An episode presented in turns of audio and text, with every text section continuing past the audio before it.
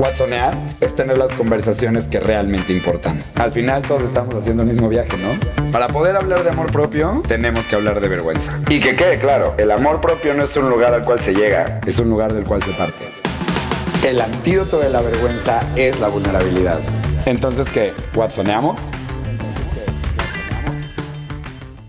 Jueves de Watsoneo. Ya es momento de tener otra conversación con otro ser humano. Ha conocido la metodología del método Watson a través de cualquiera de las versiones de Choose Light, ya sea Choose Light The Road Trip o Choose Light The Journey, el programa de nueve semanas. Y para quienes todavía, todavía no conocen de qué se trata esta sección y no escuchaste el capítulo pasado, en el método Watson, el propósito del podcast del método Watson es poder hablar acerca de la metodología que utilizo y que diseñé para que la emoción de la vergüenza no te domine. Una de las maneras en las que a mí se me ocurrió poder acompañar a las personas que han tomado ya esta metodología es hacer un podcast donde todos los martes y todos los jueves puedan estar escuchando tanto a los coaches que forman parte de mi equipo, que hablemos acerca de nuestra historia y nuestra vulnerabilidad, que esos son los martes, y los jueves poderme sentar con alguna persona que quiera y lo elija. Yo hago una convocatoria literal de, oigan,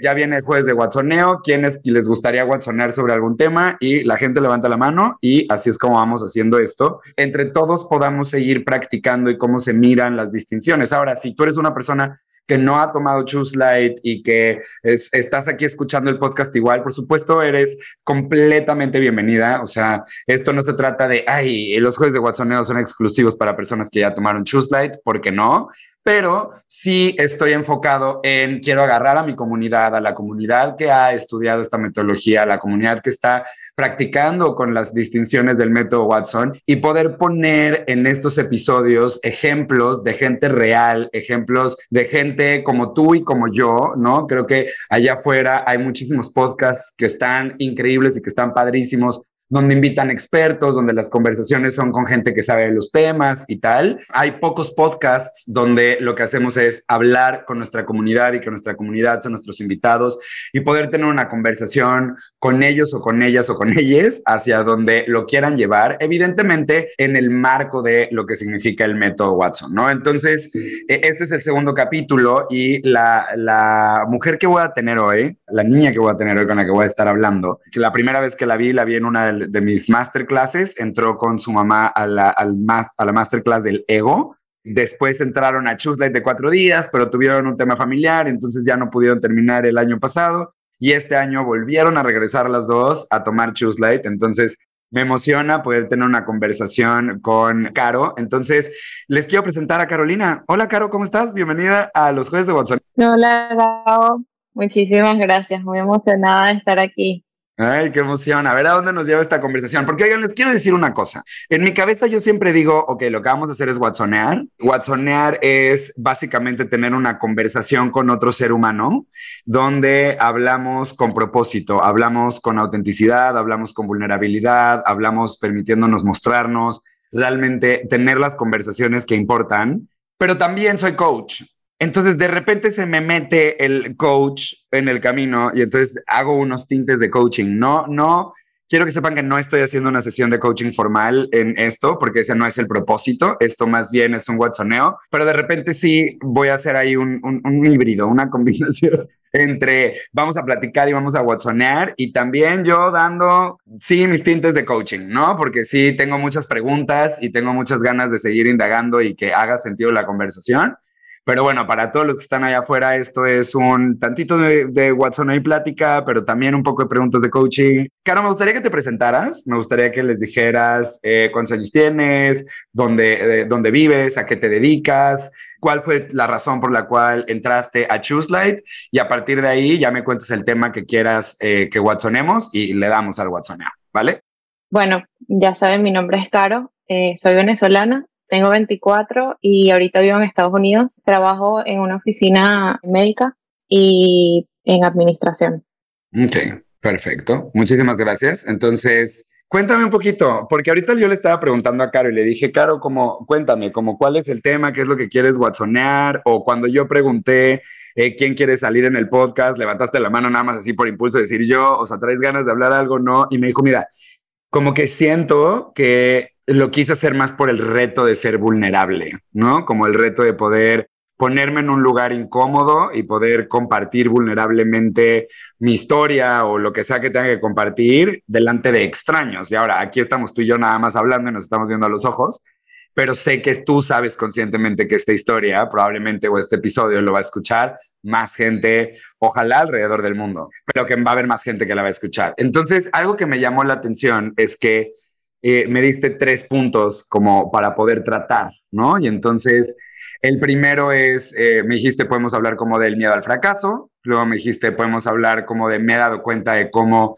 absolutamente en todos lados veo que busco aprobación. Siento que veo el valor de las historias de los demás y por, por como lo hicimos en, el, en nuestro workshop de Choose Life y escuchar las historias de los demás y digo, wow, qué valioso la historia de todos ellos, pero cuando tocaba que yo contara la mía, no le veía porque fuese importante que los demás escucharan mi historia. Ya, ok, entiendo. Entonces, creo yo, no sé tú, dime, que la inquietud principal de poder ser vulnerable y contar tu historia está más ligada a este tercer tema, ¿no? O sea, de los tres puntos que propones, creo que el hecho de estar aquí y levantar la mano tiene un poquito más que ver con esto. Entonces, ¿te late que, que agarremos ese tema?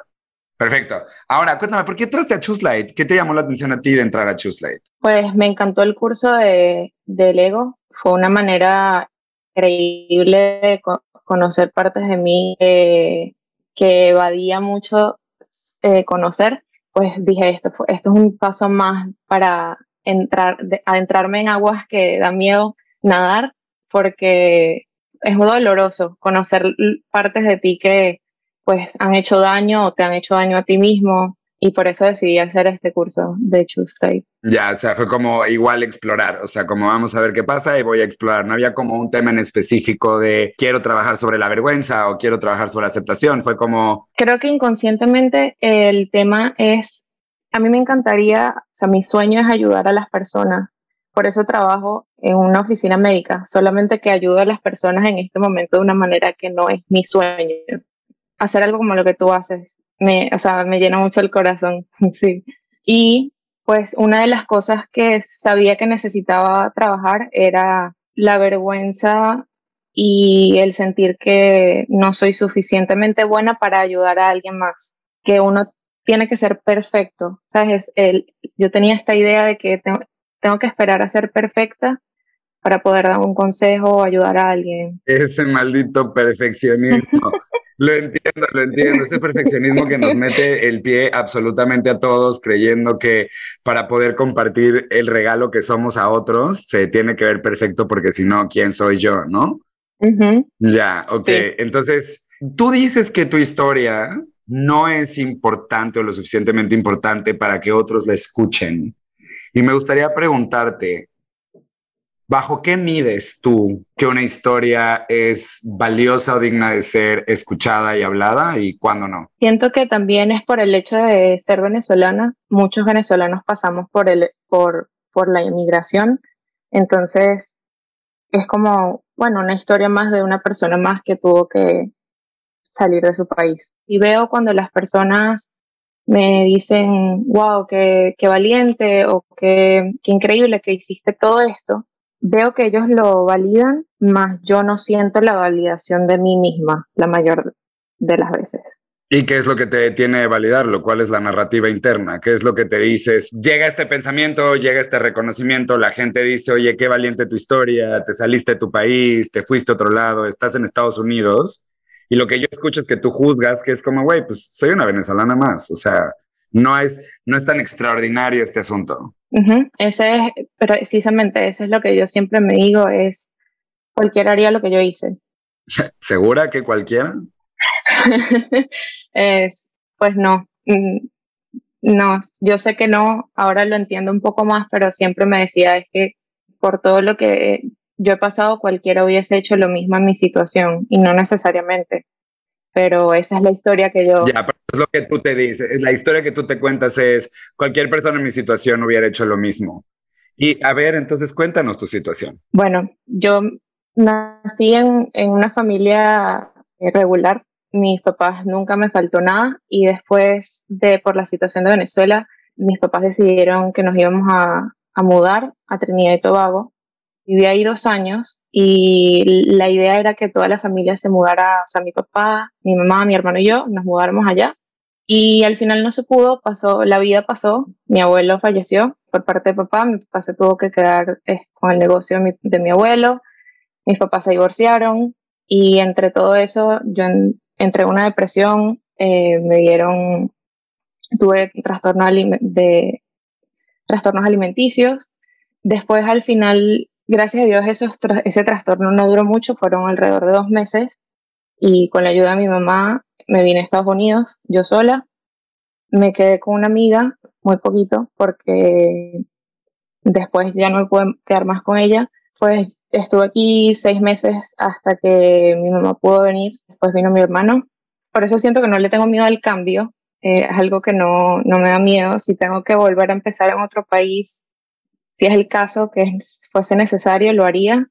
Yo creo que una de las cosas que más me ha afectado como persona individual es que siento que tuve que ser como cabeza de familia para mi familia cuando nos mudamos para acá. Gracias a Dios, de verdad, la vida me ha puesto muchos ángeles en el camino. Cuando estaba yo quedándome en casa a mi amiga, pues me dijeron que, ya no podía quedarme ahí.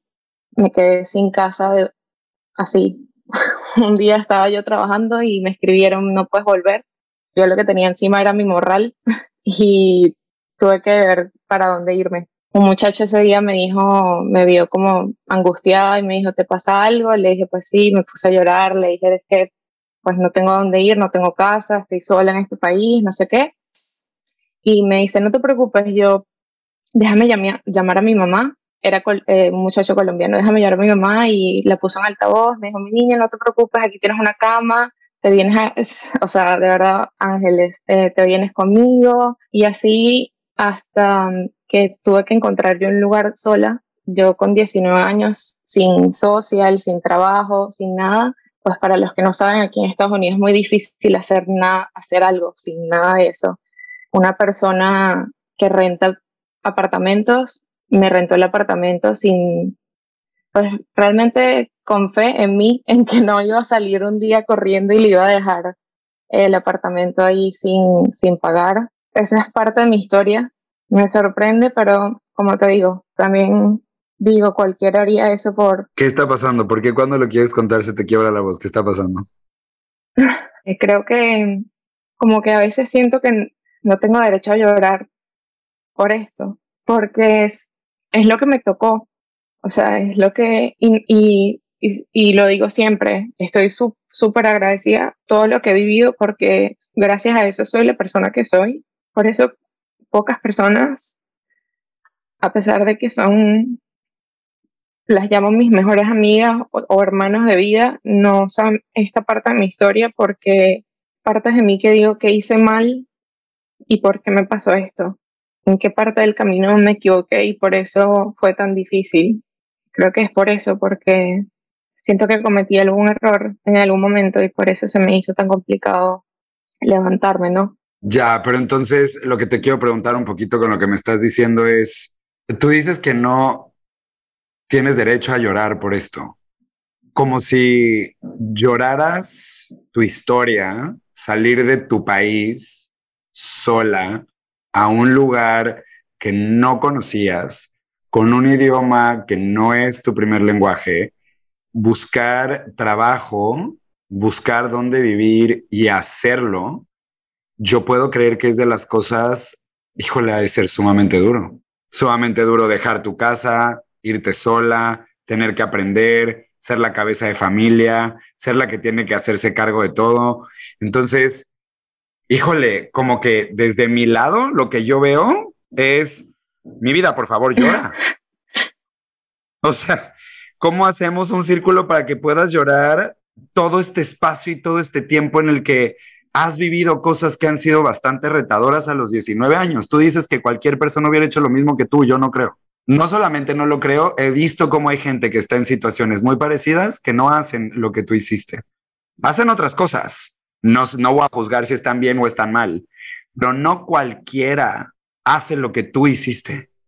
A tu edad, de la manera en la que lo estás haciendo, la manera en la que lo has logrado, quiero preguntar, ¿qué pasa si te permites llorar? O sea, ¿qué es lo que te dice la mente? ¿Qué es lo que te dice tu narrativa interna? ¿Por qué no tienes derecho a llorar?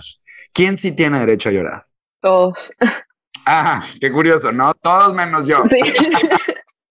yo no, todos pueden llorar, todos por favor lloren hermanos, todos por favor compartan lo que tienen, pero no lo voy a hacer porque yo soy diferente al resto. ¿Por qué? Cuéntanos por qué tú no. Creo que lo que me pasa por la cabeza es, no quiero que la gente piense que me estoy haciendo víctima. ¿De dónde sacas que mostrar tus sentimientos es ser víctima?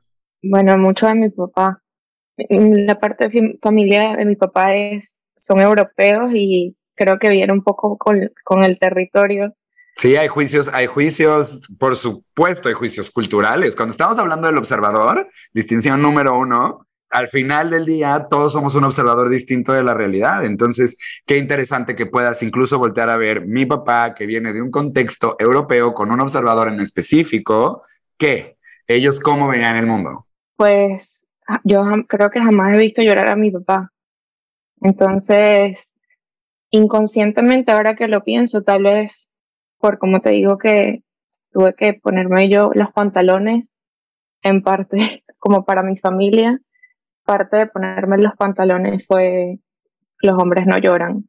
Y también sé que sé que he perdido mucho de mi feminidad por eso mismo, porque, o sea, de mi parte, ahí yo estuve un, en terapia y la psicóloga me dijo una vez y me hizo pensar mucho, es que nadie va a saber que quieres una relación si te muestras que no estás disponible. Yo inconscientemente me muestro, estoy ocupada, o sea, como que on air, no, no interrumpes. Y eso creo que esa también es una de las cosas que quiero, que, que fui a trabajar en Choose Life cómo, me, cómo soy, o sea, me pongo disponible para una relación amorosa. ¿Sabes qué te estoy diciendo? Yo tengo los pantalones de mi familia, estoy casada, o sea, estoy en una relación con mi mamá y con mi hermano. Entonces, ¿cómo voy a tener una relación con una pareja? Pero creo que un poquito como cuando yo te escucho contar todo esto, fíjate, yo soy alguien, esto es más watsoneo que coaching, pero yo soy alguien que ha pasado por un poco lo mismo de no estar emocionalmente disponible y creer que sí. Sí salgo a dates, sí conozco a gente, pero de alguna manera no funciona. Y normalmente el, el espejo de relaciones que atraigo también son personas que no están emocionalmente disponibles, ¿no? De alguna u otra forma. Y también me ocupo mucho en mi trabajo, siempre estoy en chinga, tengo muchísimo que hacer, me tengo que hacer cargo de un montón de cosas y entonces meterme en el trabajo y meterme en las cosas que hago es una manera en la cual I'm safe de abrirme a una relación y ser vulnerable. Esta palabra, la vulnerabilidad, es el tema que nos trajo a este Watsoneo. Es quiero ser vulnerable y normalmente no lo soy. Y entonces no cuento mi historia. Tú dijiste algo bastante importante. Hay partes de mí que yo no le cuento ni a mi gente más cercana, porque lo que no quiero es que ellos piensen que yo soy una víctima. Si yo comparto lo que es historia mía, si yo te comparto vulnerablemente cómo fue para mí lo que estoy haciendo, o lo que he vivido, pareciera que entonces tenemos ligado que lo que para ti pareciera que aunque teóricamente puede ser que entiendas que no, pero pareciera que está muy anclado que ser vulnerable es igual a ser débil. Y que si me muestro débil y que además, justo ayer estaba teniendo una conversación como heavy con una de mis mejores amigas, que estábamos hablando justo como del feminismo y el machismo y como un montón de cosas, y justo ella me hablaba y me decía, ¿no? Como toda la idea del manhood y toda esta idea de la masculinidad entre hombres es no ser percibidos como mujeres. Y si eres percibida como mujer, entonces es percibida como algo débil. Entonces conecto esto con lo que tú dices, como mi feminidad me haría ser débil. Lo que mi manera de mostrarme tiene que ser como un hombre que tiene los pantalones, que no llora, que se hace cargo de todo, que maneja todo el mundo, que se deja a sí mismo al final para poder estar con los demás y tener que proveer y tener que hacer, pero tú eres la hija. Yo no soy terapeuta familiar sistémico, pero entiendo un poco que al final del día estás tomando un rol que no es tu lugar, no es el tuyo probablemente la vida, las circunstancias, y, no nada más las circunstancias, el propio observador que tú ya habías formado de lo que significa ser la hermana grande, lo que significaba todo el tema, tu papá viviendo en un lado, tu familia viviendo en otro lado. Ya venías tú cargando probablemente este me tengo que hacer cargo de todo el mundo. Tú me dices, oye, entonces, ¿cómo yo trabajo ser, poder estar disponible? ¿Sabes lo que, qué significará estar disponible para empezar?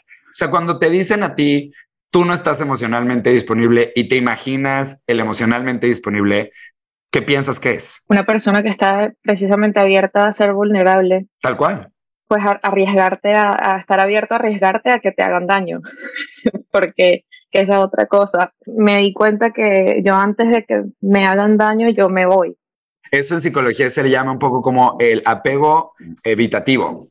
O sea, las personas que tenemos un estilo apego evitativo somos personas como que evitamos que nos vaya a doler. Entonces, antes de que pase algo, es como, uy, mejor no estoy aquí, mejor va ¿no? Como la mente diciendo, y, suena un poco como este, yo tengo el, apego eh, evitativo, ¿no? Lo, lo, comparto contigo. Y entonces yo puedo notar mi apego evitativo, que estoy conociendo a alguien y de repente mi cabeza empieza como, no, pero qué complicado, ahorita no, es que para qué, es que ni lo va a entender tanto, es que no, no, mejor. Entonces me agarro cualquier excusa para no estar idea de mostrarme vulnerable, la idea de mostrarme completamente abierto y quién soy, el terror de que me puedan lastimar o el miedo que me puedan lastimar hace que quiera huir. Creo que lo dices muy bien, estar emocionalmente disponible sí tiene que ver con mostrarnos vulnerables. Y en el mostrarnos vulnerables es realmente compartir quiénes somos. Pero yo escucho que tú juzgas tu vulnerabilidad como algo no importante. ¿Cómo vas a conectar con alguien si todo el tiempo estás pensando que lo que tienes para decir de ti no es tan importante. Entonces, ¿cómo alguien más te podría conocer? ¿En qué relación está contigo? Entonces, nos sentamos y qué, comemos helado y vemos al cielo. ¿Hablamos de qué o cómo? O el típico eh, le presento al personaje. ¿Qué es qué? ¿Cuál es tu personaje, hermana? ¿Cuál es tu personaje? Bueno, yo soy disléxica. Entonces, parte de mi personaje. No, no, tienes dislexia, no eres disléxica, tienes dislexia. Eso es una parte de ti, pero no es quien tú eres. Ajá, muy bien.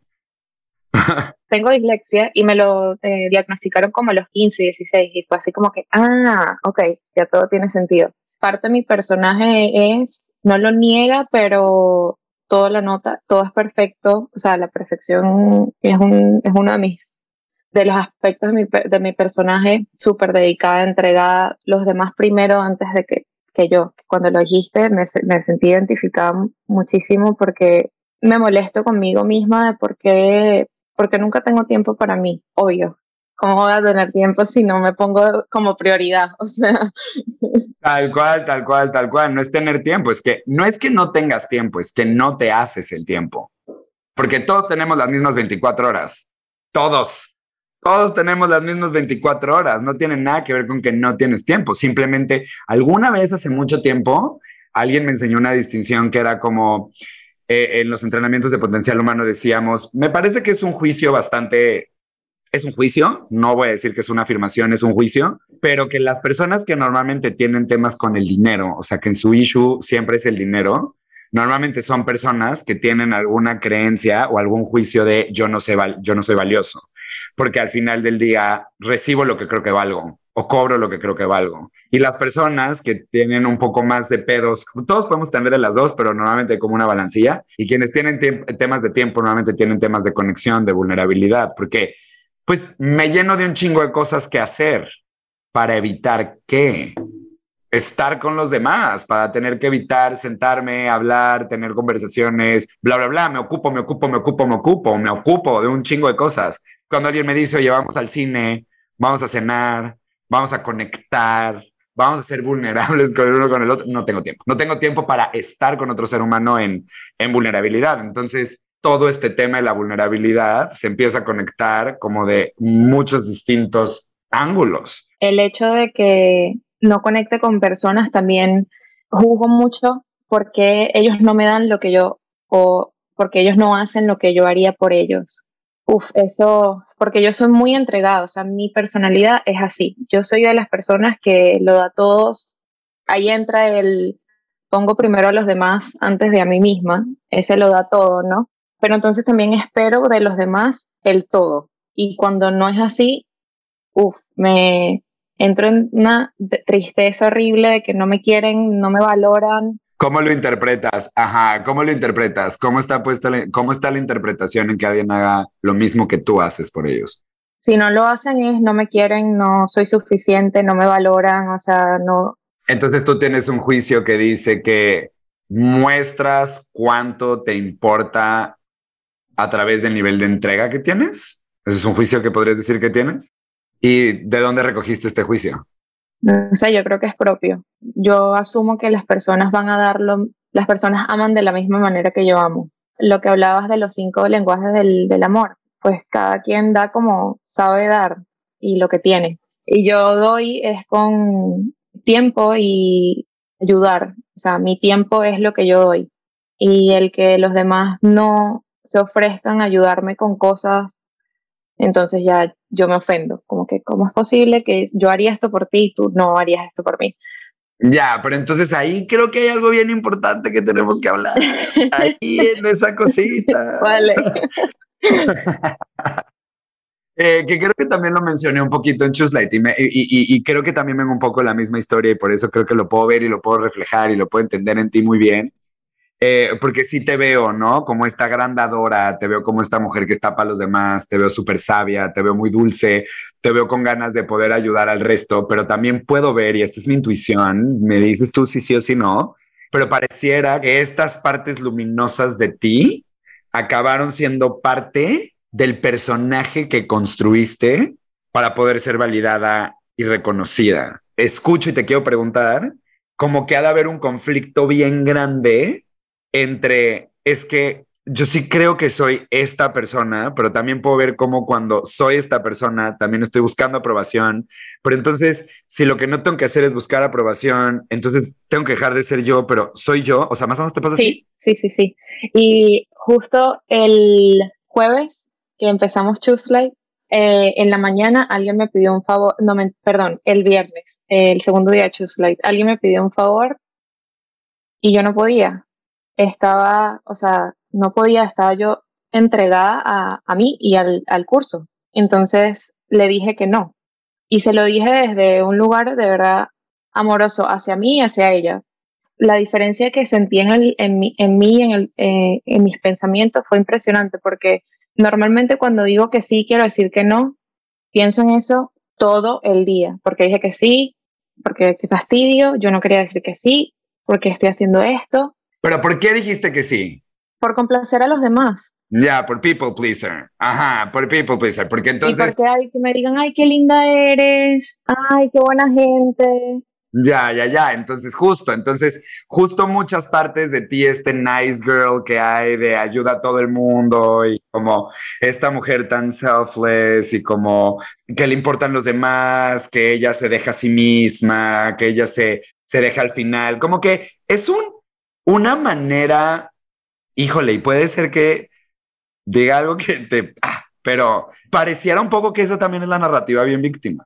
O sea, parece que es una narrativa muy víctima, porque no no vas contando tu historia triste y trágica de cómo es que tú saliste de Venezuela y entonces no sé qué y tal, pero pareciera que constantemente quieres dar esta imagen como de Madre Teresa de Calcuta por el resto de los demás, ¿no? Como miren lo buena que soy, miren lo entregada que soy, miren lo eh, cómo yo estoy para los demás y como y cuando alguien no está para mí, entonces tengo razón, la gente no sé qué, bla bla bla bla bla bla. Entonces, ¿qué tan real es que quieres ayudar a todo el mundo? El, la palabra que, que creo que, que ahí me chocó es que sí, el avatar es yo me desvivo por los demás y dejo de vivir yo, ¿no? Mi vida. El ayudar para mí, trabajando en donde trabajo, me he dado cuenta que buscaba mucho el gracias y hay gente que nunca te va a dar el gracias. He aprendido poco a poco a estar bien con eso y por eso es que me he dado cuenta que lo necesito, porque cuando no me lo dan, me dolía. Exacto, exacto. Sí. Sí, porque cuando no me das gracias, ¿cómo no? Si vine de no sé dónde a cargar bolsas de harina, me ensucié las manos, te apoyé y ni siquiera un pinche gracias, ¿cómo? Si me he desvivido para que me agradezcas. Exacto, exacto. Sí siento que he avanzado en eso porque ahora pasa menos que hago las cosas por el gracias, sino porque de verdad lo quise hacer. Ahora, por ejemplo, en el trabajo, lo tengo que trabajar mucho más en mi vida personal, pero en el trabajo creo que he avanzado mucho y cuando alguien me dice, ¿puedes hacer? No, disculpe, no. La verdad que tengo cosas que hacer y hoy no tengo tiempo. Si tuviese el tiempo, lo haría. Pero antes, a pesar de no tener el tiempo, hubiese dicho que sí y me hubiese quedado extra horas, lo que sea. Y ahí es cuando duele, me dolía más el no, que no me dijeran el gracias.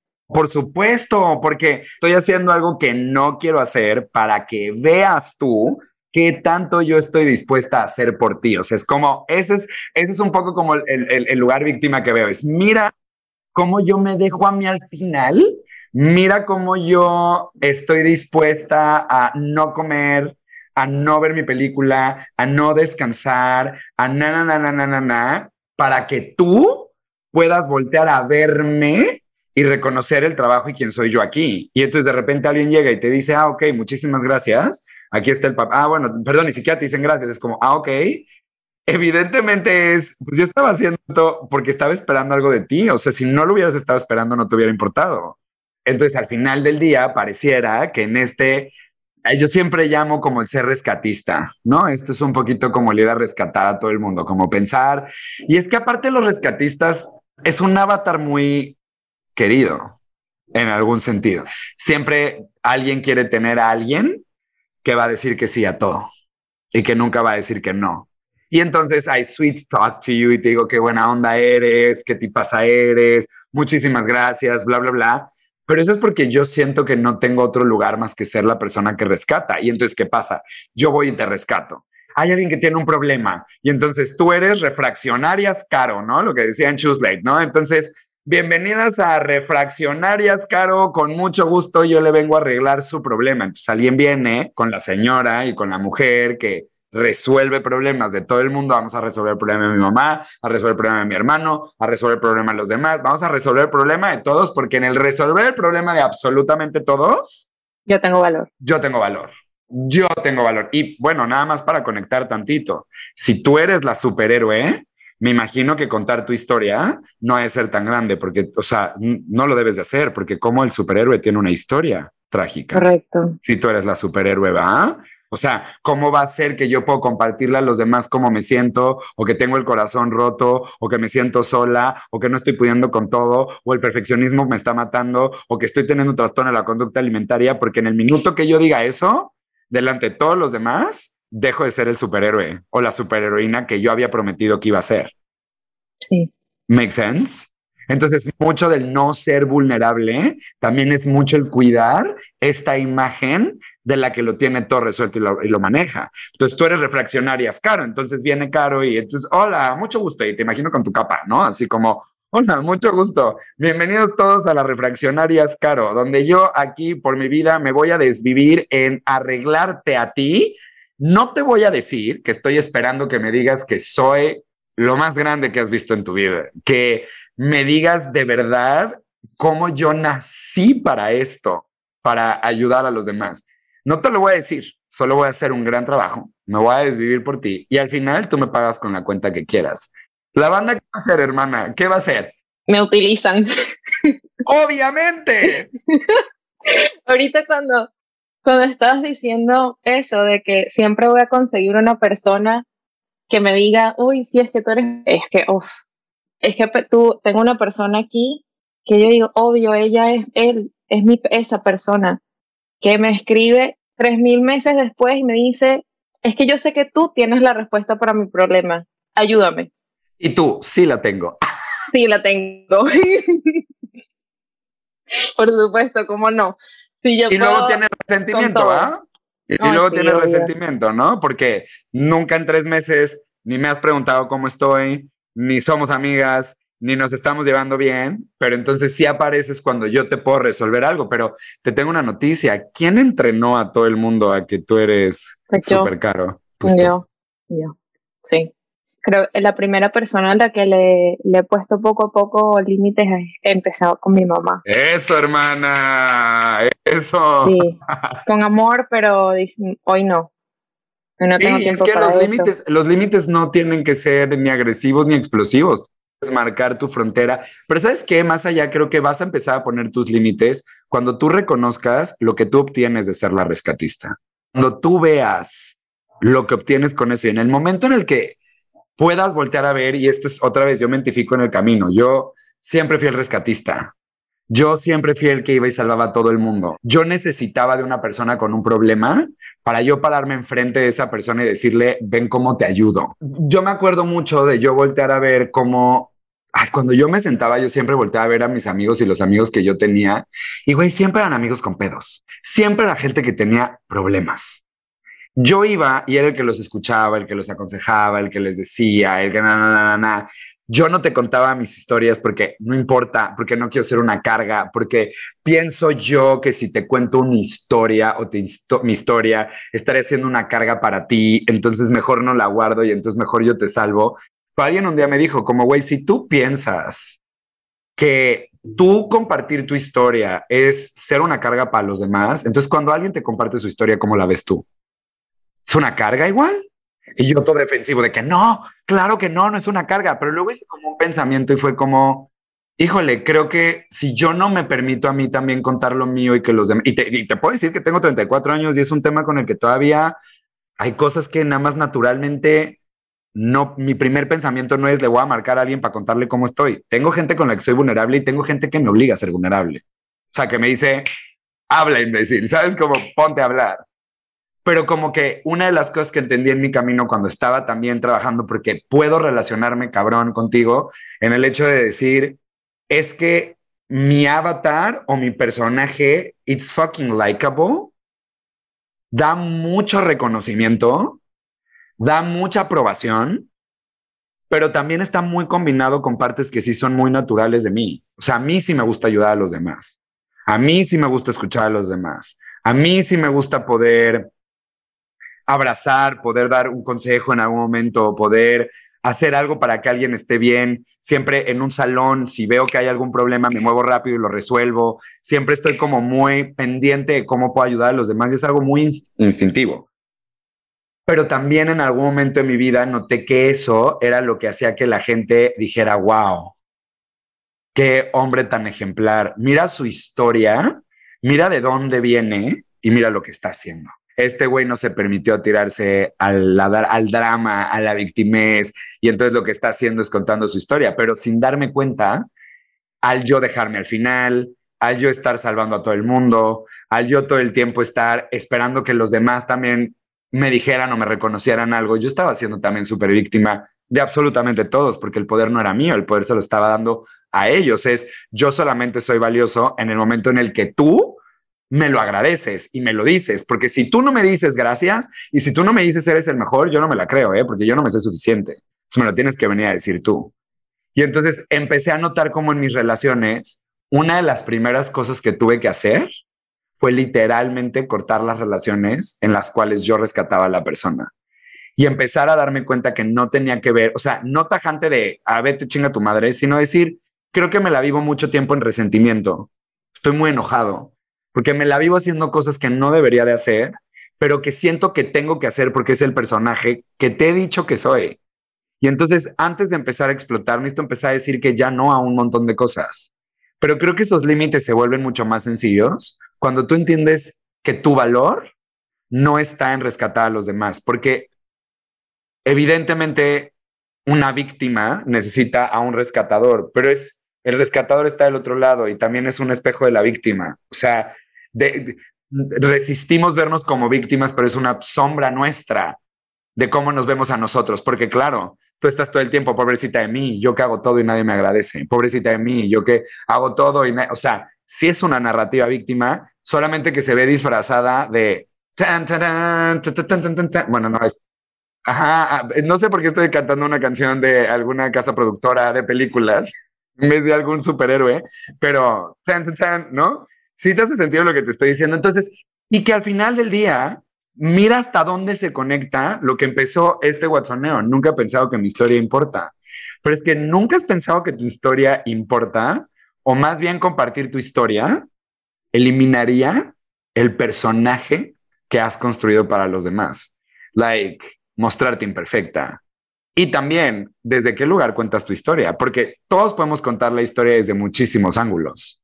O sea, todos podemos contar la historia desde muchos ángulos. Entonces, por ejemplo, vamos a hacer un juego. Te voy a dar un minuto para que me cuentes tu historia. ¿Ok? Vas a contar tu historia. Es más, 20 segundos. Tienes 20 segundos para contarme tu historia. Adelante. En primera persona, en primera persona, cuéntame tu historia, 20 segundos. Cuando estaba en el colegio, era lo peor de la clase en inglés.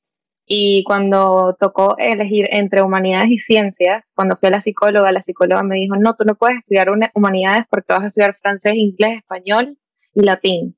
Y tú con tu dislexia no vas a aprender ningún idioma en tu vida. Mejor no. Listo, tiempo. Ok. Ahora me vas a volver a contar la misma historia, pero esta vez me la vas a contar en tercera persona. Misma historia, lo mismito, tercera persona. Adelante. A ella le dijeron que no, que no podía estudiar eh, humanidades porque tenía dislexia. Seguido por eso, eligió por miedo, eligió estudiar ciencias, eh, matemáticas. Ok, perfecto. Tiempo. Ahora, vas a tener 20 segundos para contarme la misma historia, pero esta vez me la vas a contar agregando un evento que nunca ocurrió y no me puedo dar cuenta de cuál fue. Adelante. En primera persona. Ah, eh, fue el psicólogo cuando tenía 15 me dijeron que era disléxica y por eso no podía estudiar humanidades, porque nunca iba a aprender idiomas. Al final, eh, ella se había equivocado, el examen estaba mal hecho. Ok, listo. Ahora tienes 20 segundos para contarme la misma historia, la misma historia, pero esta vez me la vas a contar como la víctima más grande sobre la faz de la Tierra. O sea, víctima, o sea, necesito actuación del Oscar turbo heavy, ¿ok? Adelante. Bueno, mi sueño no se pudo cumplir porque como no estudié humanidades y no vi clases de arte y de lenguaje, pues no soy la artista que, quería ser porque la psicóloga me dijo que no podía, entonces, ¿qué, cómo, ¿cómo yo iba a hacerlo? Ya, ok. Ahora, vas a tener 20 segundos para contar la misma historia, pero esta vez la vas a contar con los lentes del positivismo tóxico. Estos lentes de decir todas las cosas que pasaron, es lo mejor que me pudo haber pasado. O sea, la psicóloga me dijo esto y esto es lo mejor que me pudo haber pasado porque, y quiero que lo cuentes todo con lentes color de rosa, así, súper lentes color de rosa. Bueno, la psicóloga me dijo que yo era disléxica y yo me lo tomé súper bien porque todos los límites en la vida son positivos. Y como ella me dijo que no podía, pues yo lo tomé como, como un reto personal y por eso igual seguí mi vida súper feliz. Listo, perfecto. Y ahora tienes 20 segundos para contarme la misma historia, pero esta vez me la vas a contar siendo cantante de ópera. Tienes 20 segundos para contarme esa historia siendo cantante de ópera. De cantante de ópera, tienes 20 segundos. Adelante. Cantándola como cantante de ópera. ¿Cómo cantan los cantantes de ópera? No sé, ¿cómo canta, un, canta una persona de ópera? Venga. eso, eso, eso, eso, eso, eso. venga, venga, venga, venga. Oh my god, oh my god. No, pero ¿qué es eso? Ok, ok, ok. Ok, ok, ok, ok, ok. Este ejercicio yo lo aprendí hace mucho tiempo en un lado y la conclusión de este ejercicio es otra, pero lo quiero utilizar para make a point en lo que estamos hablando, ¿ok?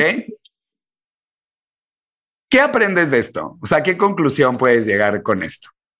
Eh, bueno, poniéndolo en vocabulario slider. Sí, con vocabulario slide. Ajá, vocabulario slide, así muy. Pues depende del observador. Ya, entonces todos los eventos son qué? Neutros. Neutros. Entonces, la historia solo es historia desde el lugar en que nosotros la contamos. La historia vive en las palabras que contamos. ¿ya? Entonces, hago todo este ejercicio, ¿por qué? Porque tú dices que tú tienes un juicio sobre cómo contar tu historia y qué sería contar tu historia, y que si tú contaras tu historia sonaría víctima. Y que tú contar tu historia sería una forma en la cual la gente te podría ver como víctima porque eso es lo que hacen las víctimas, cuentan su historia trágica. Pero ¿quién te dijo a ti que ser vulnerable es tener que contar tu historia trágica? ¿Quién te dijo a ti que la vulnerabilidad solo es trágico? Porque la vulnerabilidad también es, dime cuántas veces estás alegre y lo demuestras. Dime cuántas veces estás alegre por algo y brincas de emoción y gritas y levantas los brazos y celebras. Eso también es ser vulnerable. Dime cuántas veces tú le dices a alguien te quiero antes de pensarlo 755 veces. También muy poco. ¿Por qué? Porque el tema está en ser vulnerable, pero pareciera que tú crees que ser vulnerable solo es contar tu historia trágica. Entonces no te voy a contar mi historia trágica porque si cuento mi historia trágica, soy víctima. Y ser vulnerable no tiene que ver con ser víctima. Ser vulnerable tiene que ver con contar tu historia para que otros se conecten contigo. Sí, sí puedes contar tu historia para ser víctima, porque muchas veces los seres humanos somos vulnerables y desde el lado víctima lo que queremos es manipular, tener razón, justificar o defender algo. Y por eso es que elegimos una narrativa víctima de la situación y utilizamos nuestra historia y le echamos crema a nuestros tacos para que el otro me dé. Entonces hay una pregunta, es ¿qué tantas veces has contado tú tu historia desde un lado para recibir reconocimiento de bla, bla, bla, aplauso, lo que sea, o qué tantas veces te ha dado miedo compartirla porque sientes que lo que saldría de ti sería tu historia víctima? ¿Y qué tanto es compartir lo que está aquí adentro en tu corazón? Yo creo que las pocas veces que la he compartido, la he compartido de, de corazón. Por eso tomo, porque, me toma mucho tiempo con la persona. Por ejemplo, eh, hice una amistad hace dos años y ahorita fue que esa persona escuchó esa parte de mí, esa, mi historia. Después de dos años, lo que esa persona me dijo fue, claro, es que tiene, o sea, tiene sentido lo que me estás diciendo. Sin tú contarme tu historia, ya sabía yo que eras una persona según su observador, ¿no? Como, o sea, lo que ellos me dijeron, valiente, echada para, adelante, eh, lo que se propone lo hace, sin, sin yo contarle mi historia, ellos lo, lo veían, pero nunca yo conscientemente les abrí mi corazón. Literalmente. Y creo que también muchas de las veces por las cuales las personas que tenemos mucho este apego evitativo donde no te muestro tanto de mí, también es porque crecimos muy rápido, muy chiquitos a tener que aprender a ser autosuficientes. Como nadie va a estar ahí para mí, solo puedo estar yo. Entonces, we struggle with trust issues, ¿no? O sea, como que eso pasa un poco. Pero creo que el punto al que quería llegar con esta historia, sí era que te dieras cuenta que todos los eventos son neutros, pero que tú pudieras ver cómo es que tú podrías contar tu historia y tú podrías ser vulnerable, pero para ti contarla significa contarla siendo víctima. Y lo que quería como desligar es que tú abrirte no tiene nada que ver con ser víctima. Nada que ver. Mostrar tu historia, mostrar tu realidad, hablar de los sucesos que te dolieron, hablar de cómo te dolieron, de cómo te marcaron, eso no significa ser víctima. Significa ser víctima cuando lo utilizas para tener razón, para manipular, para justificar algo para poder defender algo, ahí estás siendo víctima. Entonces, si tú contaras tu historia para obtener algo de eso, tú estás utilizando tu historia desde un lado víctima. Pero si tú compartieras tu historia desde un lugar con el propósito de dejarme ver para que otros conecten conmigo, no estaría siendo víctima. ¿Te ha sentido lo que te digo? Sí, sí, total. Ya. Entonces, oye, ya se nos acabó el tiempo, ya nos fuimos aquí. en este WhatsApp. ¿Cómo te vas este WhatsApp? Ay, súper feliz. Este, bueno, con muchas cosas en que pensar también. Reflexionar un montón en, en, cosas que, pues, consejos que, tips que me has dado.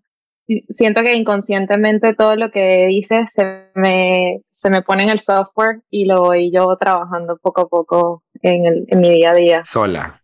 Sí. Yo. Sí. Así, lo que faltó fue decir, lo hago yo, sola, pero lo hago. Yo sé que sí lo haces, lo puedo ver. Mi caro, muchísimas gracias eh, por compartirte. Mira, ya pasó y qué pasó. Atravesaste un miedo, hermana. Atravesaste un miedo. Cuenta te viste y estuviste cantando ópera. ¿Qué más vulnerable que eso, mi reina? Oh my God. Gabo, me sacaste mucho de mi zona de confort. Gracias. Pues bienvenida al método Watson. De eso se trata. Bueno, y ya llegamos al final de este capítulo. Muchísimas gracias, Caro, por haber compartido. Y a todos ustedes que nos están escuchando, recuerda que queremos que Watsonías con nosotros. ¿Qué hubieras dicho tú si hubieras estado acá? Entonces te voy a pedir que vayas al Instagram de El Método Watsonia en el post de Caro, nos dejes tus comentarios, nos dejes tus reflexiones, tus aprendizajes, si tienes algo que decir sobre este Watsoneo, ya sabes que nos encanta leerte. Y sobre todo esta es la manera en la que queremos hacer que nuestra comunidad conecte. Entonces, si escuchaste el capítulo hasta acá, tómate un ratito para dejarnos tus comentarios en arroba el método Watson y esténse muy pendientes porque en los próximos meses ya va a estar disponible a la venta el taller de Choose Light The Road Trip. Entonces les mando un abrazote y feliz jueves.